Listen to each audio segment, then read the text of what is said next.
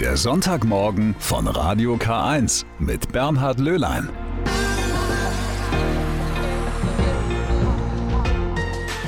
Ein Sonntag in der Urlaubszeit. Das ist doch gleich ein doppelter Grund, um entspannt in diesen Tag zu starten. Und wenn ich auch noch ein bisschen was dazu beitragen kann, umso besser. Ganz herzlich begrüße ich Sie zu einer weiteren sommerlichen Ausgabe im August mit viel Musik, mehr als sonst und mit einem Schwerpunktthema, das in den kommenden drei Stunden immer mal wieder aufploppt. Frieden. Denn heute ist Friedenstag in Augsburg und ab morgen beginnt in Ingolstadt auf der Landesgartenschau die Friedenswoche im Schöpfungsgarten. Wo halten Sie sich am liebsten in Ingolstadt auf? Gibt es bei Ihnen zu Hause ein Fleckchen, wo Sie denken, hier geht's mir gut, da zieht es mich immer wieder hin? Für unsere kleine Reihe Lieblingsplatz in Ingolstadt habe ich waschechte Schanzer befragt, ob es für sie so einen Ort gibt. Heute ist Pfarrer Erich Schredel dran. Und wie kann es anders sein? Sein Lieblingsplatz befindet sich in einer Kirche, aber nicht da, wo er Pfarrer ist, also in St. Augustin, oder wo er groß geworden ist, in Oberhaunstadt. Nein, in der Franziskanerbasilika. Und dahinter verbirgt sich wirklich eine nette Geschichte. Die Pfarrei, in der ich aufgewachsen bin, die wurde ja erst 1969 eingeweiht, da war ich schon vier Jahre alt. Und in den ersten Jahren, bevor wir dann praktisch zur eigenen Pfarrei gehört haben, da sind meine Eltern mit ihren drei Buben, damals noch drei Buben, jeden Sonntag woanders in die Kirche gegangen. Und zwar entweder ins Münster oder nach St. Moritz oder hierher in die Franziskanerkirche. Und ich kann mich noch erinnern, also ich war keine vier und in jeder dieser drei Kirchen hat mich ein besonderes Bild besonders fasziniert. Ich weiß noch, in, im Münster war das oben in der Malerei über dem Hauptaltar, da ist rechts, wird so eine nackerte Frau, äh, wird da weggezogen und ich habe mir immer gedacht, mein Gott, die Arme, die friert's doch. Und in der Moritzkirche, da ist auf der Kanzel drum so eine Figur, Heute sage ich, das ist der Paulus. Für mich war das der liebe Gott. Und hier sind wir in der zweiten Bank von vorne auf der linken Seite, genau vor der Säule. Da sind wir immer gesessen. Dann hat man schön auf den Altar schauen können. Und hier direkt davor an der äh, Säule da, da ist ein Grabmal. Äh, heute lese ich da, das ist der Georg Niedermeyer, der ist gestorben 1595 und hat offenbar beim Leuhering sein Grabmal bestellt. Leuhering, das ist ein ganz toller Mann. Äh, in der Zeit war der praktisch der, der die, die Renaissance nach, nach Eichstätt und Ingolstadt gebracht hat. Und da auf dem Bild sieht man was, das hat mich immer sehr gepackt. Da sieht man den Jesus, wie er da kniet und über ihm so ein Engel und der ist Heute sage ich, das ist ein Wolkenband, aber damals als Kind hat das genau so ausgeschaut wie die Schaukel in Katharinenberg bei meiner Cousine der Gabi. Diese Schaukel war gebaut aus einem alten Ochsenjoch, so Holz mit Leder überzogen und die Gabi hat da schaukeln können und ich wollte da auch immer wieder und die Gabi hat dann trotzdem weiter geschaukelt. Und immer wenn ich auf das Bild geschaut habe, wenn wir hier im Gottesdienst waren, hat mich das so erinnert an meine Cousine Gabi, die schaukelt und schaukelt da und genauso schaukelt dieser, dieser Engel da und der Jesus, der knirkelt da unten und hat die Hände so zusammen und sagt, bitte, bitte, bitte, lass mich heute auch einmal schaukeln. Und der Engel, der macht überhaupt keine Anstalten, dass er den armen Herrn Jesus auch mal schaukeln lässt. Und wenn man dann schaut, das muss schon ziemliche Weile gegangen sein, weil die drei Freunde da vom Jesus, die sind alle schon eingeschlafen. Und, und das hat mich halt immer sehr, sehr gepackt und bewegt. Dann habe ich da immer geschaut, der Jesus, der war halt immer noch nicht schaukeln. Und, und dann war die Messe auch schon wieder vorbei. Wenn ich heute an dieser Stelle stehe, wo ich nicht weit davon vor über 50 Jahren saß. Mein Gott, da fühle ich mich sofort zu Haus, da fühle ich mich ganz nah an dem kleinen Jungen, der ich damals war. Und mir sagt das Bild heute immer noch ganz unmittelbar was. Was anderes, ich lese heute mit, mit unglaublich gebildeten Augen natürlich ganz andere Sachen raus, aber das bleibt immer noch dass der Engel schaukelt. Und das wünsche ich eigentlich allen Engeln, dass sie schaukeln dürfen, ganz viel. Und noch mehr wünsche ich es den Kindern, dass sie schaukeln dürfen. Erich Schredel war das. Er hat sich als seinen Lieblingsplatz die zweite Reihe vorne links in der Franziskanerbasilika ausgesucht. Das Jahr 2021, es ist das Orgeljahr und darum stellen wir Ihnen im August ganz spezielle Orgeln im Bistum Eichstätt vor. Heute der zweite Teil unserer Orgelexkursion und da haben wir ein ganz besonderes Unikat dieses Instruments. Wenn man nämlich die Empore der Kirche von Eberswang in der Gemeinde Dollenstein hinaufsteigt, erstaunt man zunächst nicht schlecht. Eine Orgel sucht man hier, so scheint es jedenfalls auf den ersten Blick, vergeblich. Wo sie sich versteckt und welche Geheimnisse sie im wahrsten Sinne des Wortes noch in sich trägt, hat sich Heike Haberl vom Dummorganist Martin Bernreuter zeigen und erzählen lassen. Wir sind jetzt an der zweiten Station in der Kirche in Eberswang und auf den ersten Blick, wenn man hier raufkommt auf die Empore, ist im Grunde gar keine Orgel zu sehen. Also das ist wirklich eine Rarität, ein ganz besonderes Unikat. Wir sind hier in St. Zola in Eberswang bei Eichstätt. Wenn man hier hochkommt, sieht man keine Orgel, man sieht keine Pfeifen, man sieht nur eine hübsch hergerichtete alte Truhe. Und die schauen wir uns jetzt mal genauer an. Genau. Ein Korpus aus Holz mit zwei Fröschen drin, aber ein Käfig ist es nicht. Eine edle Dame, auf Händen zu fröhlichem Gesang getragen, aber eine Prinzessin ist es nicht.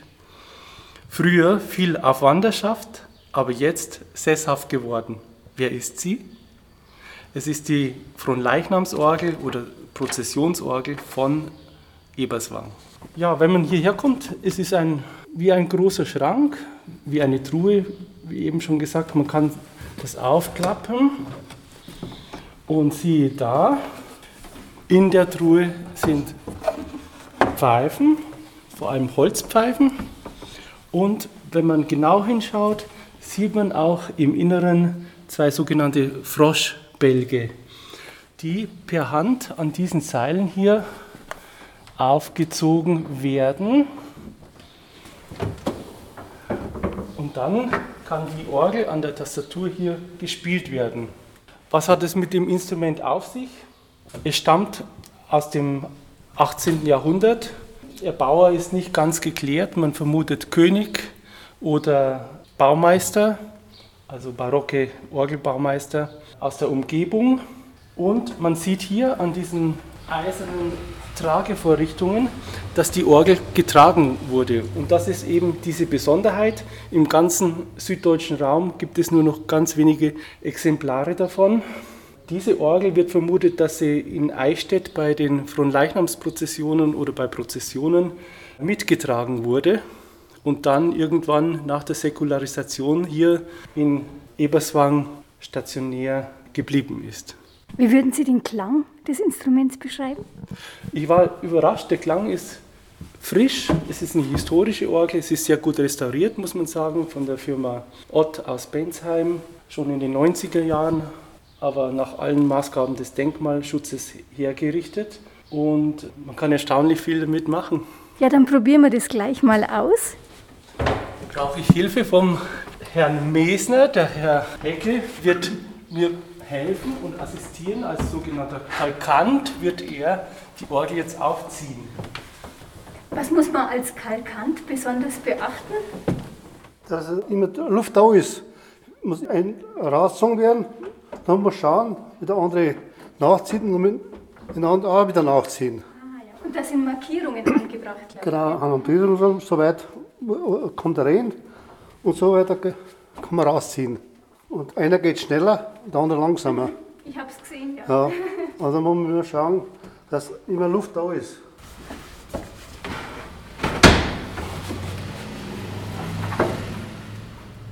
Registerzüge sind an der Seite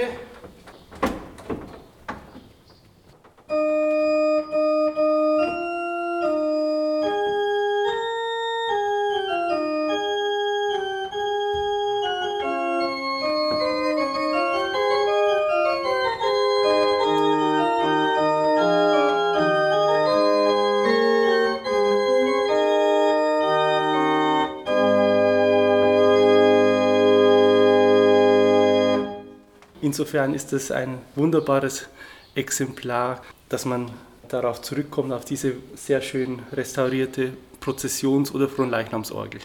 Die versteckte Truhenorgel von Eberswang. Nach umfangreicher und fachgerechter Restaurierung überzeugt sie, wie wir gerade hören konnten, bis heute durch ihre einzigartige klangliche und bauliche Qualität. Martin Bernreuter, der Orgelsachverständige des Bistums Eichstätt, hat sie uns vorgestellt. Nächsten Sonntag machen wir weiter mit unserer Orgelexkursion. Da führt uns der Weg in den mittelfränkischen Landkreis Weißenburg-Gunzenhausen, genauer gesagt nach Reitenbuch, zur neugotischen Orgel der Wallfahrtskirche zu unserer lieben Frau. Heute am 8. August ist also das Hohe Friedensfest, ein gesetzlicher Feiertag, aber eben nur in Augsburg. Woher kommt das und was wird da eigentlich begangen? Das möchte ich von jemandem erfahren, die sich da besonders gut auskennt. Meine Kollegin Annika Teiber-Groh. Sie ist im Landkreis Augsburg groß geworden und hat auch in der Stadt Augsburg selbst schon gearbeitet, nämlich für die Augsburger Allgemeine. Schönen guten Morgen, Annika. Schönen guten Morgen. Jetzt, äh, was sind eigentlich die Wurzeln für dieses hohe Friedensfest in Augsburg? Da müssen wir ganz schön weit in die Jahrhunderte zurückschauen. Ja, die Geschichte ist tatsächlich auch ein bisschen komplexer, aber vielleicht kann man es mal darauf runterbrechen.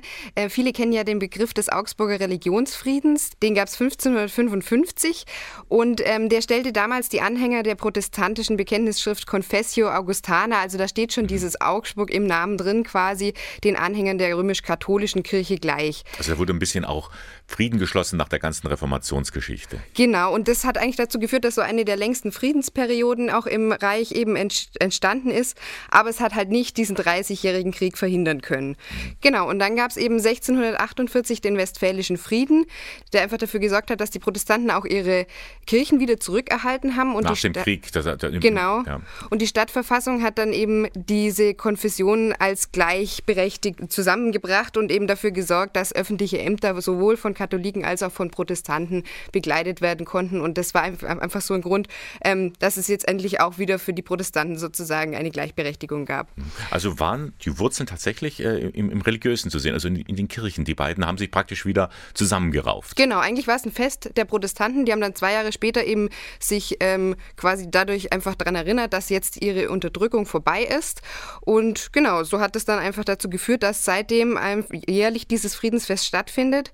Und es gab eigentlich nur zwei Jahre, in denen es ausgesetzt hat, nämlich 1942 und 1944 in den mhm. Kriegsjahren. Genau, und seit 1950 ist es ein gesetzlicher Feiertag, aber eben nur auf Augsburg beschränkt. Genau, also es ist ein Stadtgebiet-Feiertag tatsächlich. Ich bin im Landkreis Augsburg aufgewachsen, habe also tatsächlich es nur mitbekommen, allerdings natürlich sehr stark, weil unsere Bindung an Augsburg sehr stark ist. Ähm, und dann später im Erwerbsleben tatsächlich äh, tangiert einen das dann auch, wenn man wirklich an diesem Tag frei hat. Mhm. Ähm, die katholische Kirche hat sich äh, nicht so lange daran beteiligt an dem Fest. Erst 1984 haben die gesagt, okay, wir machen auch mit. Ja, es hat eine Weile gedauert, bis sie sich sozusagen durchgerungen haben, eben auch diese Gleichberechtigung mit feiern zu können, offiziell natürlich natürlich, so haben sie natürlich schon länger mitgefeiert, aber so richtig offiziell wurde es dann erst 1984.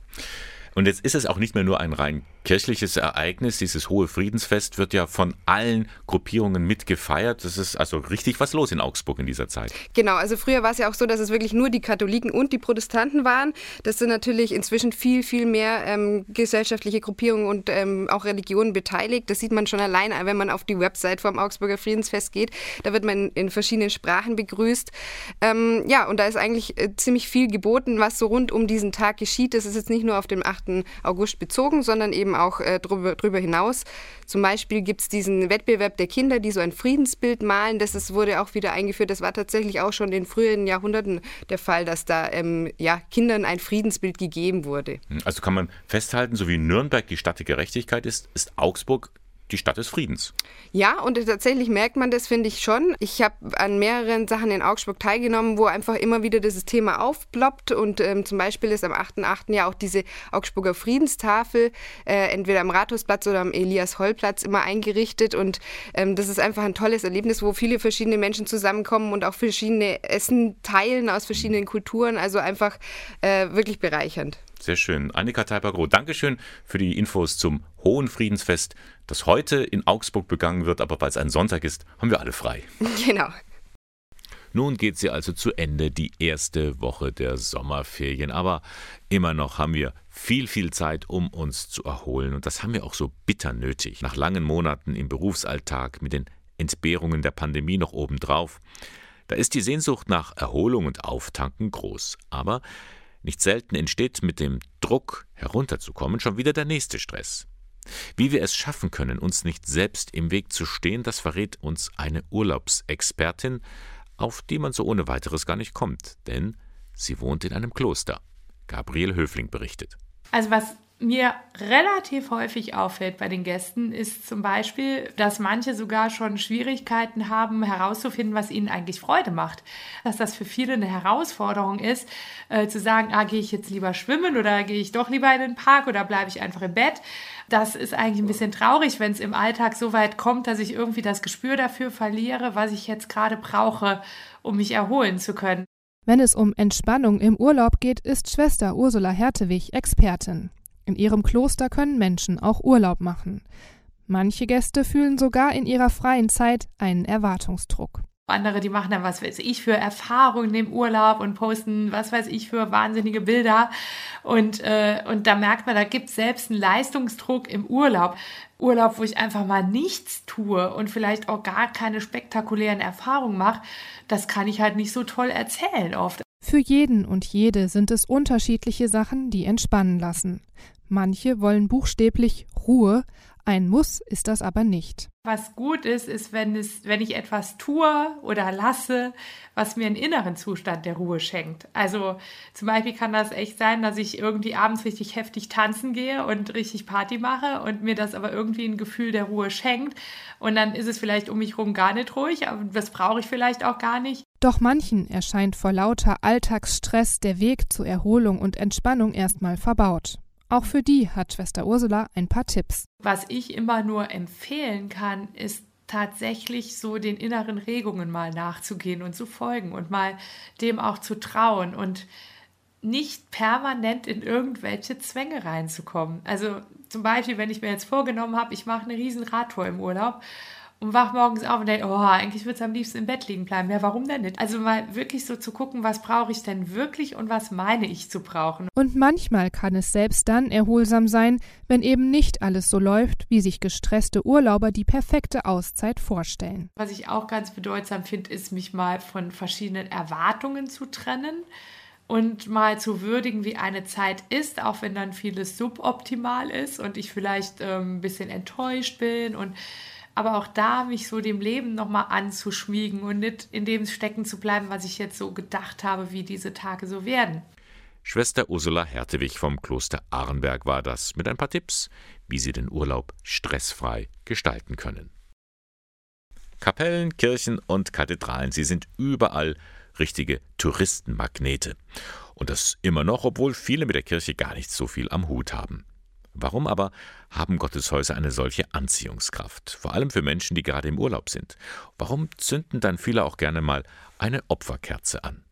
Severina Patronicek hat nachgefragt. Die normale Hetze führt einen am Kirchenportal vorbei, sagt Brauchtumsexperte Manfred Becker-Huberti. Im Urlaub ist das anders. Da ist mehr Ruhe angesagt. Der Urlaub ist auch eine Zeit der Selbstvergewisserung. Das heißt, die Möglichkeit, sich einmal zurückzuziehen, ohne darüber direkt Rechenschaft geben zu müssen. Und so erinnert man sich auch an Kirchen und an das, was an Empfindungen in einem tief drin sitzt, wenn man an Kirchen denkt. Aber Kirchen sind nicht nur ein Rückzugsort, häufig sogar genau das Gegenteil davon, nämlich dann, wenn sie besonders schön sind oder eine spannende Geschichte haben. Schulklassen, Touristen mit Selfie-Sticks, große Gruppen, die während einer Führung jeden kunstgeschichtlichen Aspekt des Gebäudes bearbeiten. Da kann es auch mal ganz schön wuselig werden.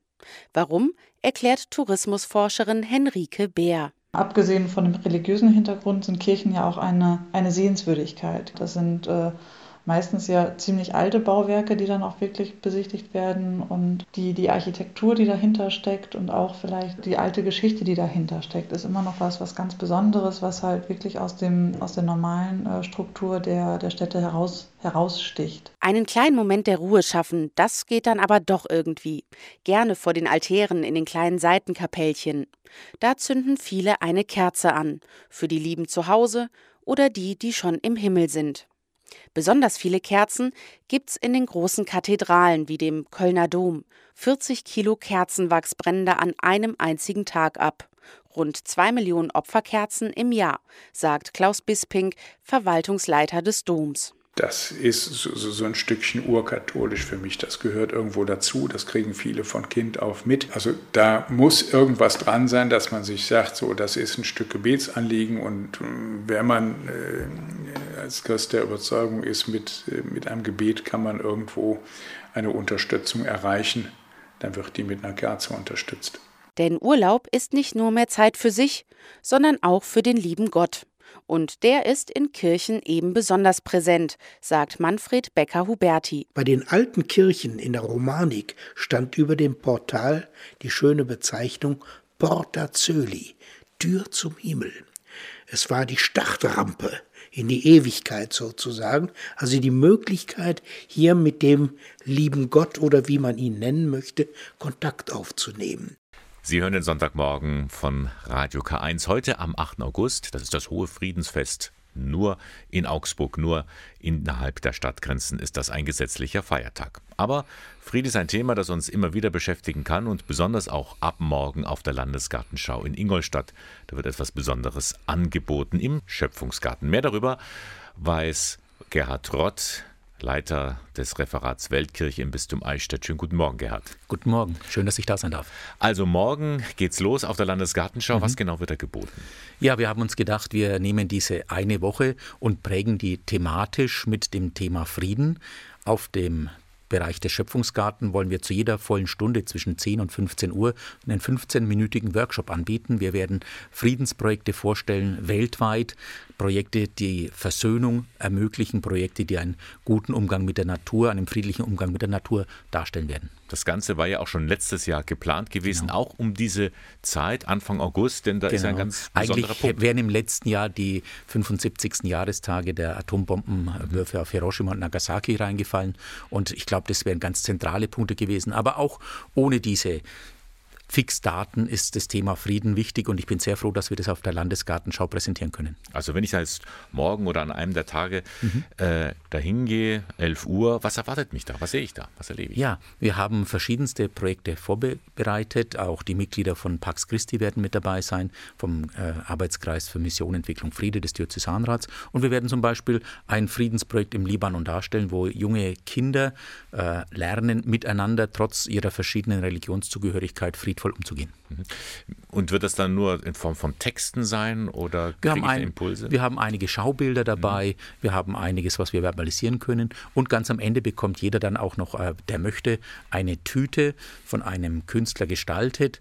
Das ist ein großes Kunstprojekt, mein Beitrag zum Frieden und man kann dann diese Tüte auch noch selbst künstlerisch gestalten. Man kann sie entweder mitnehmen und den ganzen Tag dann weitere Sachen auf der Landesgartenschau sammeln, was man halt einkauft oder sonst was, oder man schickt sie irgendwann zurück und die werden Teil eines großen Kunstwerks. Also da ist einiges geboten. Frieden ist überhaupt ein, ein etwas sehr, sehr Kostbares, was man auch weitergeben können und weitergeben sollte. Inwieweit ist das auch ein Punkt, wo du sagst, unsere Welt braucht dringend Frieden, im Großen wie im Kleinen? Wir sehen das an der zunehmenden Polarisierung in unserer Gesellschaft, wie schwer es ist, unterschiedliche Meinungen zu ertragen. Mhm. Und wir leben als Menschen davon, dass wir in der Lage sind, äh, Kompromisse zu schließen, die uns einfach auch die Vernunft gebietet. Und genauso brauchen wir das auch im weltweiten Maßstab. Wir können nicht auf Konfrontation hinarbeiten. Wir haben oft genug und bitter genug gelernt, dass konfrontative Lösungen keine wirkliche Lösung bringen, sondern nur mehr Opfer und mehr Leid und in der nächsten Generation Rachegelüste. Genau das wollen wir nicht, sondern wir wollen aufzeigen, wie wir durch Gerechtigkeit, durch den Einsatz von Vernunft und natürlich auch durch eine tiefe spirituelle Orientierung etwas der Welt geben können, damit die Menschheit friedlicher beieinander bleibt. Und darum ist der Schöpfungsgarten auch ein gut gewählter Ort. Genau. Der Garten der evangelischen und katholischen Kirche ab Montag, also ab morgen, die ganze Woche über bis Sonntag mhm. wird es an jedem Tag zur vollen Stunde von 10 bis 15 Uhr einen 15-minütigen Workshop geben. Vielen Dank nochmal für die Zusammenfassung. Gerd Rott, Leiter des Referats Weltkirche im Bistum Eichstätt. Dankeschön. Morgen also beginnt in Ingolstadt auf der Landesgartenschau die Friedensaktion. Da lohnt es sich doch mal vorbeizukommen. Und das war der Sonntagmorgen von Radio K1, die Sommerausgabe am 8. August. Danke fürs Zuhören.